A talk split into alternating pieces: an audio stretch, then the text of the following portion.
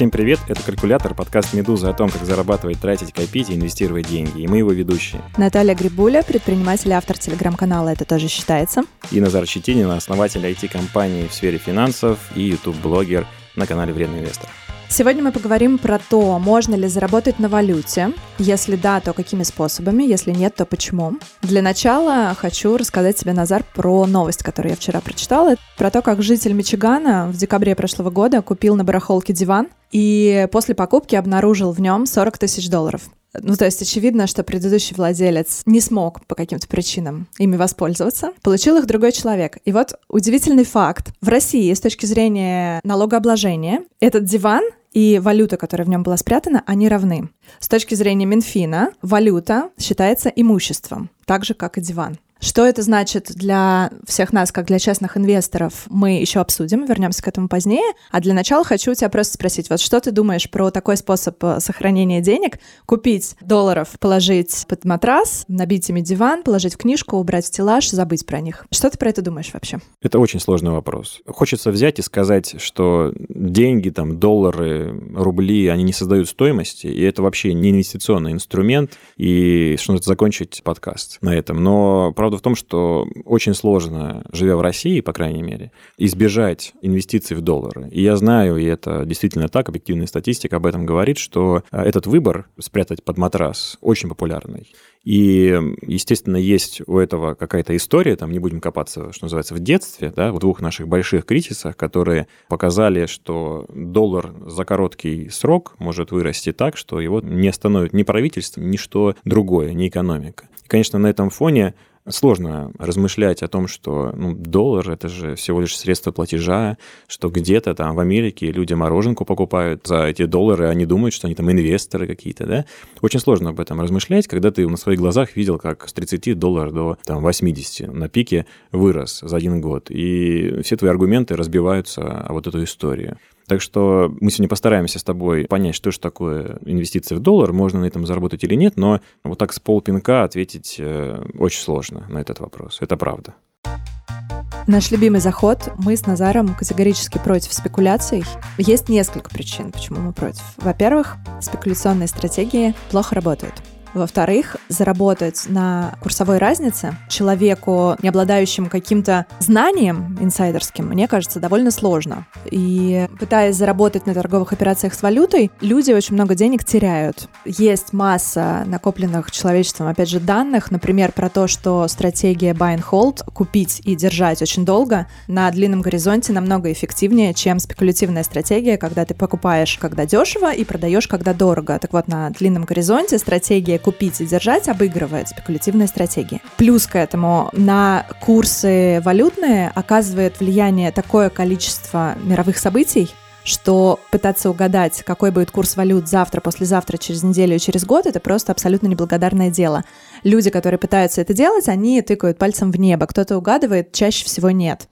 Тем не менее, несмотря на то, что массу всего написано о том, что спекулятивные стратегии работают плохо или не работают совсем, одно из самых популярных предложений на рынке, когда вы туда приходите с целью заработать, это заработать на валюте. Если вы наберете инвестиции в выдаче Гугла, первая, и там сразу вторая, третья ссылка будет, это заработать на валюте, на Форексе и так далее. Вот относительно такого заработка мы против категорически, потому что это, в принципе, как частные случаи спекуляций, это самые плохие спекуляции, которые могут быть, и самые рискованные для частного инвестора. Абсолютно согласен. И когда вот был 2014 год, да, и это был последний известный нам резкий рывок доллара по отношению к рублю, как раз я прям своими глазами наблюдал очереди для открытия счетов для спекуляций валютой в брокере, которым работал. И даже хорошо помню, как было такое типа постановление внутри компании работать в субботу и воскресенье, потому что все хотели открыть счета и все перегнать в доллары. И это был тогда самый э, простой, быстрый способ доллар купить через брокерские счета. А, потому что обменники работали крайне плохо. Но если ты немножко начинал разговаривать с этими людьми, потому что мне как преподавателю предлагалось с ними побеседовать по поводу того, что делать дальше, как программу освоить, как с этим дальше жить, то выяснялось, что речь не идет о том, что люди собираются там как-то купить доллары и держать. Примерно был такой разговор, ну что думаете, вырастет еще на 3 рубля? То есть горизонты были примерно такие. При этом любые аргументы ну, разбивались о эту панику, ощущение того, что я теряю деньги, и легендарное стояние за техникой в магазинах с очередями 2014 года – это просто отголоски этой паники. Да? То есть люди видели э, и ощущали, как их деньги, рубли, теряют покупательную способность по отношению к доллару, потому что доллар там на глазах все дорожает и дорожает.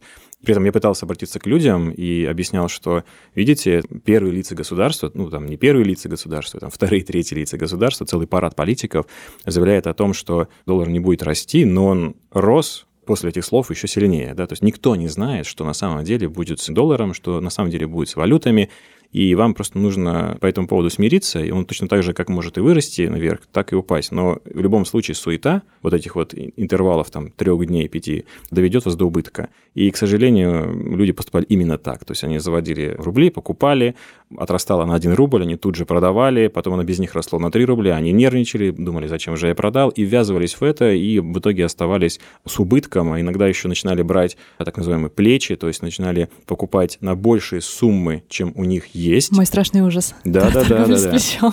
А, то есть они покупали как бы в кредит больше долларов, потому что видели, все растет, потом там на нервах это все сдавали и превращались на моих глазах просто в спекулянтов, хотя хотели, ну, типа, обезопаситься как-то, да. Поэтому мы сегодня хотим вам сказать, что спекуляции валютой, да и вообще, в принципе, спекуляции, это точно плохо. И сегодня поговорим больше о том, как доллары или там евро а, можно рассматривать с точки зрения именно инвестиций. То есть может ли он быть инвестиционным инструментом. То есть прям взяли сознательно, сказали, я сейчас вот там на 120 тысяч рублей покупаю пару тысяч долларов, и вот они у меня будут лежать там полтора года, например. Вот есть ли в этом логика или нет? Допустим, вы взяли те самые 120 тысяч, пошли купили на них валюту, положили их где-то в квартире, спрятали в сейф или просто под подушку. Что с ними происходит дальше? Историческая долларовая инфляция около 2% в год. Соответственно, все то время, которое ваша валюта лежит и никак не работает, вы каждый год теряете на инфляции. То есть деньги эти теряют покупательскую способность, по сути. Так ли все однозначно? То есть кажется, что это плохое инвестиционное решение, потому что деньги не работают, не зарабатывают, только теряют. Тем не менее, здесь возникает сразу масса разных «но» и вопросов. Сколько вы собираетесь эту валюту хранить у себя, да, держать? Это важно.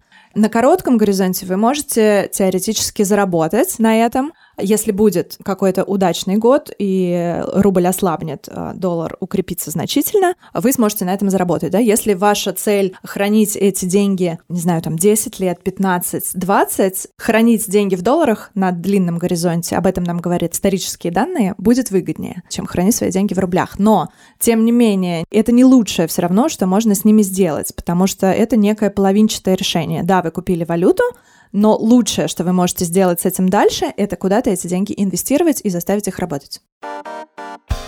У меня основная претензия к инвестициям в доллар, да, просто в бумажку, в том, что они не создают стоимости. Просто пачка долларов, там, лежащая на столе, через год это та же пачка. И через 10 лет это все та же пачка. Она не увеличивается в размере. И так можно сказать про многие вещи. Например, там брусок золота, это тоже брусок золота. брусок золота. Да, он все так же лежит на столе в таком же размере, он не растет. Не поверите, квартира через 10 лет, это все та же квартира. То есть еще одна комната, как на дереве, не вырастает, к сожалению. Квадратура не увеличивается. И в этом плане, простите, что я хвалю опять свое болото, но бизнес смотрится отлично, да, то есть инвестируя в акции и в бизнес, вы понимаете, что через год она может быть компания больше, она может быть лучше она может в размерах расти и в качестве, да. Многие вещи, кстати, в качестве со временем меняются, в отличие от пачки долларов там, или золота. Надо, кстати, нам с тобой сделать обязательно подкаст по поводу альтернативных инвестиций. Что меняется со временем-то в хорошую сторону? По сути, когда ты инвестируешь в доллар, это же кросс-курс двух стран, то есть отношения двух стран.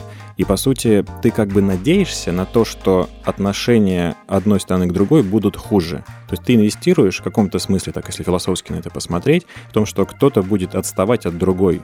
И тогда ты будешь на этом зарабатывать. Да, все верно. Ты ставишь на экономику другой страны. Ну, то есть ты считаешь, что экономика другой страны будет сильнее, и за счет этого курс ее валюты э, укрепится по отношению к курсу да, другой валюты. Ну, ты в этом заинтересован. Ну, на самом деле, тут э, может быть ситуация не такой радикальная, может быть так, что просто одна будет бежать быстрее, чем другая. То есть они как бы вместе будут расти, и, ну, не так страшно это уже звучит, да, но просто одна будет отставать. И здесь, конечно, опять-таки к вопросу о макроэкономике, все говорит о том, что нужно покупать доллар, потому что там, ну, вся экономика России, это там, дай бог, экономика одного штата Техас, там, по размеру.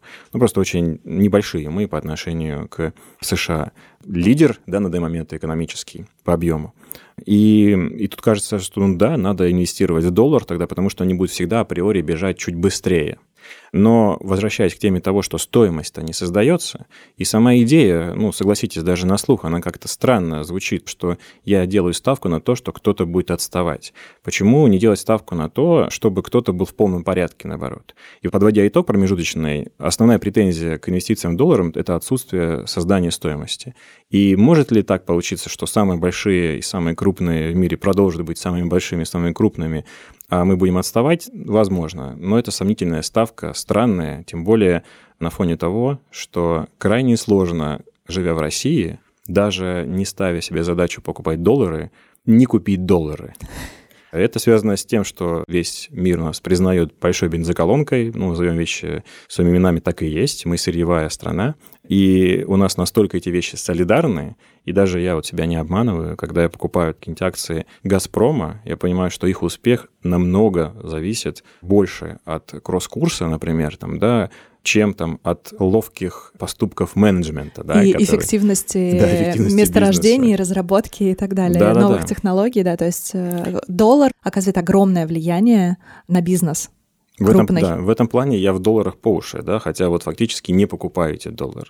Даже когда доллар как таковой не всплывает нигде, все равно вы набираете его риск. Вот есть ряд компаний, там типа Сургутнефтегаз какая-нибудь, да, это публичных русских компаний, которые за рубли торгуются на отечественной бирже, то есть вот прям все супер патриотично. Зависит от кросс-курса доллар к рублю, ну, колоссальная их доходность, прям напрямую. И поэтому вы в каком-то смысле покупаете доллары и так, хотя полностью в рублях. То же самое касается и других инструментов. Золото, ETF на золото, евробонды, ETF на евробонды, акции американских компаний, цена которых выражена в долларах. Уже так или иначе, стоимость ваших активов включен тот самый риск-доходность, риск-доходность долларовая. То есть вы так или иначе уже сделали ставку на доллар и привязаны к его цене. Поэтому вряд ли вы можете сказать, что нет, я намеренно как бы не покупаю доллар, в него не инвестирую. Инвестируете. Вот просто таким а, способом.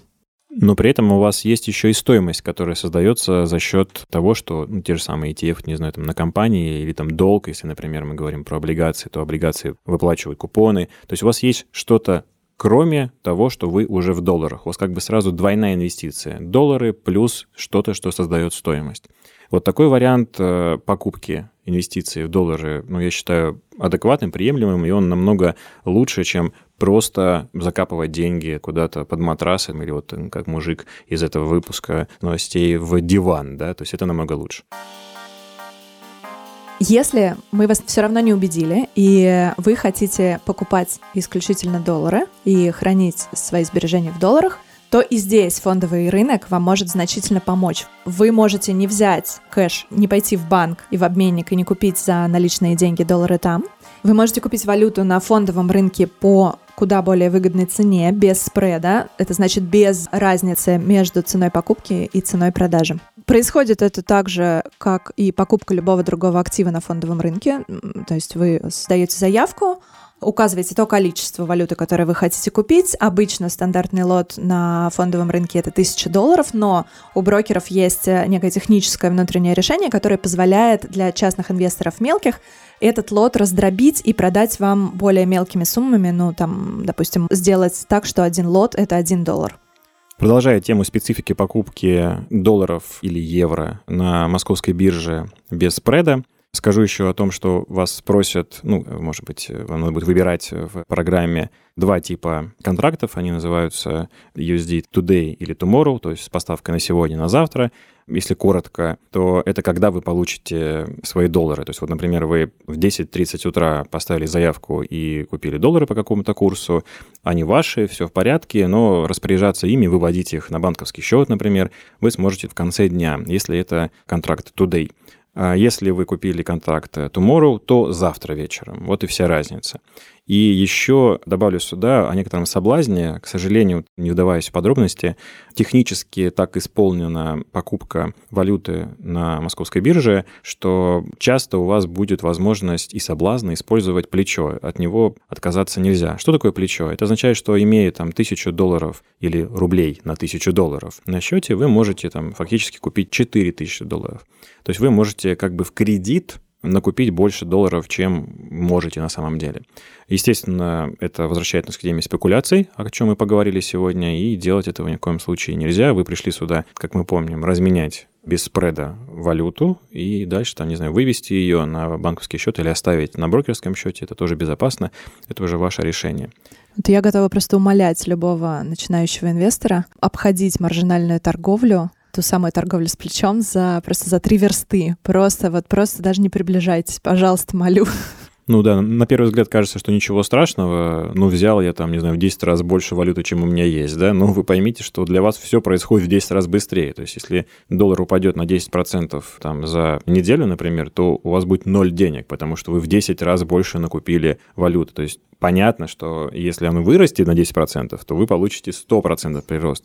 Но вот этот вот момент, когда маленькое колебание может решить вас всех ваших денег, ну, согласитесь, не для Это этого риски вы приходите. не для начинающих инвесторов. И, как мы уже сказали, на колебание курса валютного оказывает влияние такое количество внутриполитических и внешнеполитических факторов, что вы просто, ну, вы не знаете, что будет на самом деле завтра, и вы не знаете, будет это колебание в 10% или нет. И еще один момент по поводу комиссии за вывод с брокерского счета. То есть логика-то покупки валюты на московской бирже заключается в том, что вы экономите на спреде, на отсутствии спреда, но вы можете потерять в другом месте. Обязательно уточните своего брокера, сколько стоит вывод на банковский счет. И тут может быть неприятный сюрприз. Например, я знаю, некоторые берут 25 долларов, там 30 долларов э, за вывод на банковские реквизиты, да, и фактически вот этот спред вы как бы теряете, но просто в другом месте. То есть для больших сумм это, естественно, незаметное будет значение 30 долларов, но для маленьких никакой логики нет воевать за этот спред. Но есть брокеры, которые предлагают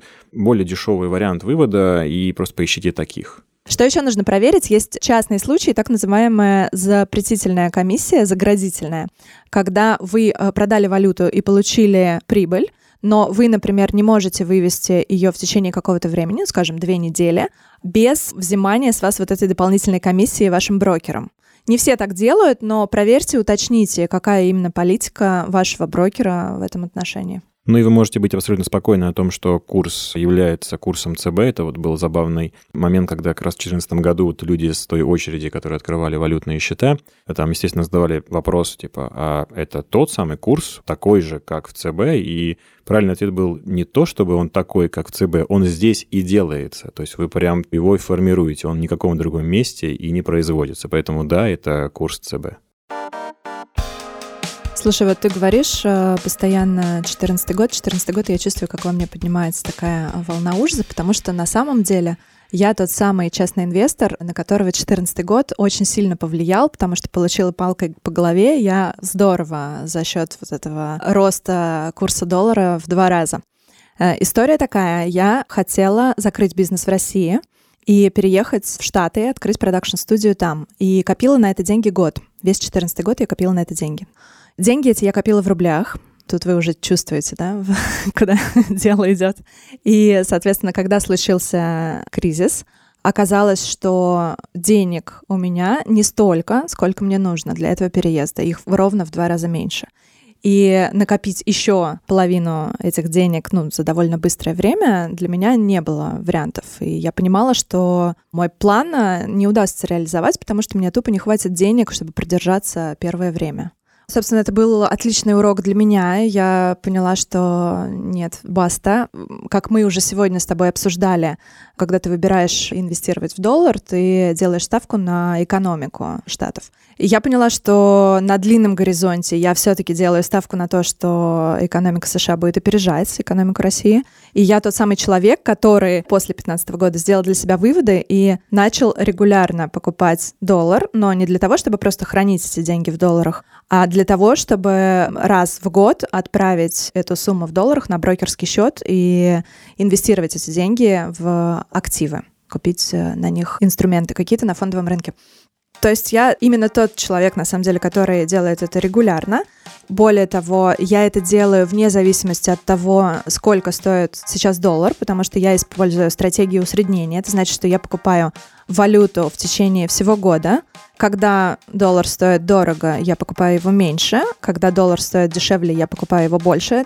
Чем я руководствуюсь? Ну, есть некий аналитический коридор на стоимость доллара, который прогнозируют аналитики в течение года. То есть это некий прогноз, он может осуществиться, может не осуществиться, но тем не менее это некая подсказка. И стратегия усреднения помогает мне получить годовой средний взвешенный курс, который будет, ну, где-то посередине этих значений. То есть, условно, если этот коридор 65-69, то я сойдусь где-то там на 67. Но это грубо, если так.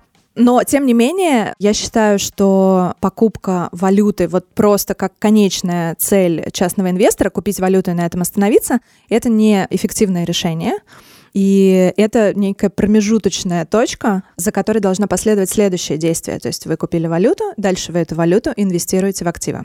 Но, опять же, в каждом разговоре мы возвращаемся к тому, что у частного инвестора есть некая стратегия, и на нее влияет множество разных вещей и параметров. Важен ли вам длинный горизонт планирования? Какой у вашей семьи или у вас лично глобальный план? То есть какая политика? Где вы собираетесь жить через год, через пять лет, через 10 лет? Где будут жить ваши дети? Где будут жить ваши родители? Собираетесь ли вы поддерживать ваших родителей? Какая ваша основная расчетная валюта? Поэтому если у вас горизонт планирования небольшой, вы живете в России, вся ваша семья живет в России, и доходы вам нужны рублевые, потому что платите вы за все в рублях, то, наверное, смысл инвестировать в доллар может быть и не такой большой на коротком горизонте. Золотые слова, и у меня на твою историю есть такая же, не менее драматичная.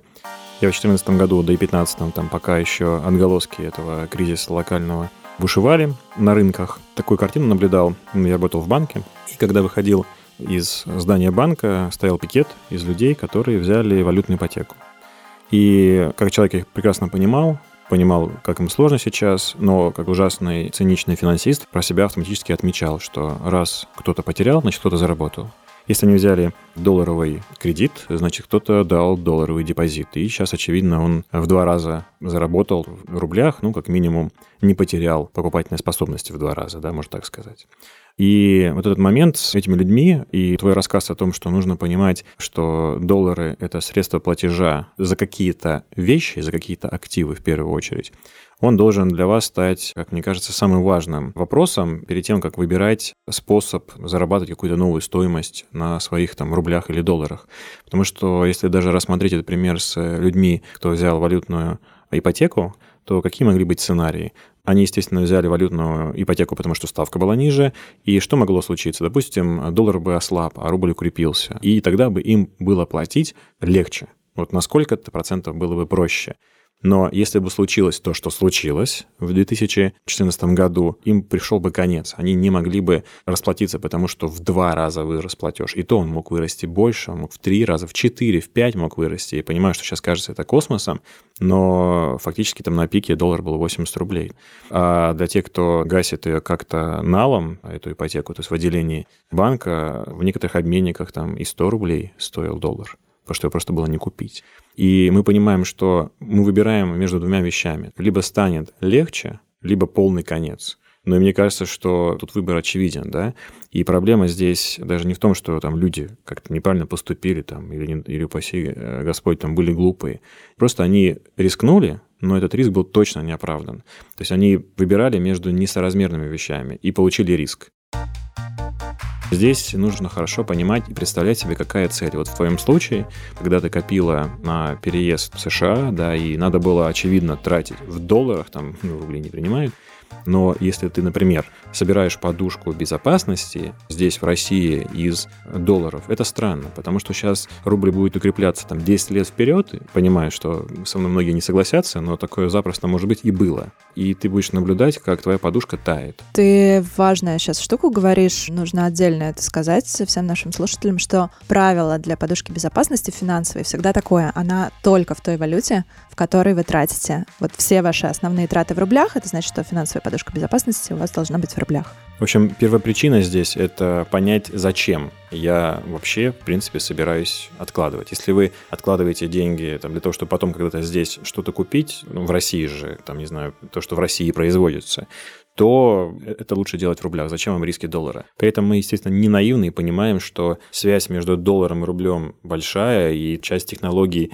пристройки зданий, например, тоже покупается за доллары и, естественно, отразится на стоимости квартиры финальной. То есть эти вещи как-то соразмерны, но их влияние не такое большое внутри страны по сравнению с тем, что, скажем, происходит за пределами страны. Да? То есть вот когда вы копите на путешествие какое-нибудь, например, да, которое дорогостоящее, лучше делать это сразу в той валюте, в которой вы там дальше будете покупать себе магнитики. Но если вы, повторюсь, подушку безопасности формируете, ну, формируете в том, в чем тратите. А вот теперь интересный момент. В начале эпизода мы упомянули о нестандартном подходе Минфина к валюте. В России валюта считается имуществом. Что это значит для нас, как для частных инвесторов? Это значит, что после сделки по продаже валюты, когда вы получили прибыль, у вас возникает обязательство перед налоговой уплатить НДФЛ с этой сделки. Это значит, что 13% вы должны государству. Есть несколько моментов, не все, опять же, так однозначно. Согласно закону, вот это обязательство уплаты НДФЛ у вас возникает только если вы владеете валютой меньше, чем 3 года. То есть вот вы купили валюту в течение трех лет, если вы ее продаете, у вас возникает обязательство подать декларацию и заплатить НДФЛ с этой сделки. Если вы владеете валютой более трех лет, такого обязательства у вас нет. Даже если вы заработали на скачке курса, я не знаю, миллион, это уже никого не волнует, потому что прошло три года, вы ничего не должны с этой прибыли уплатить. Есть два способа, как можно рассчитать налог по операциям с валютой. Первый способ — это из суммы, которую вы получили при продаже валюты, вычесть сумму, которую вы потратили на ее покупку. И заплатить 13% вот с этой разницы только. И второй способ следующий.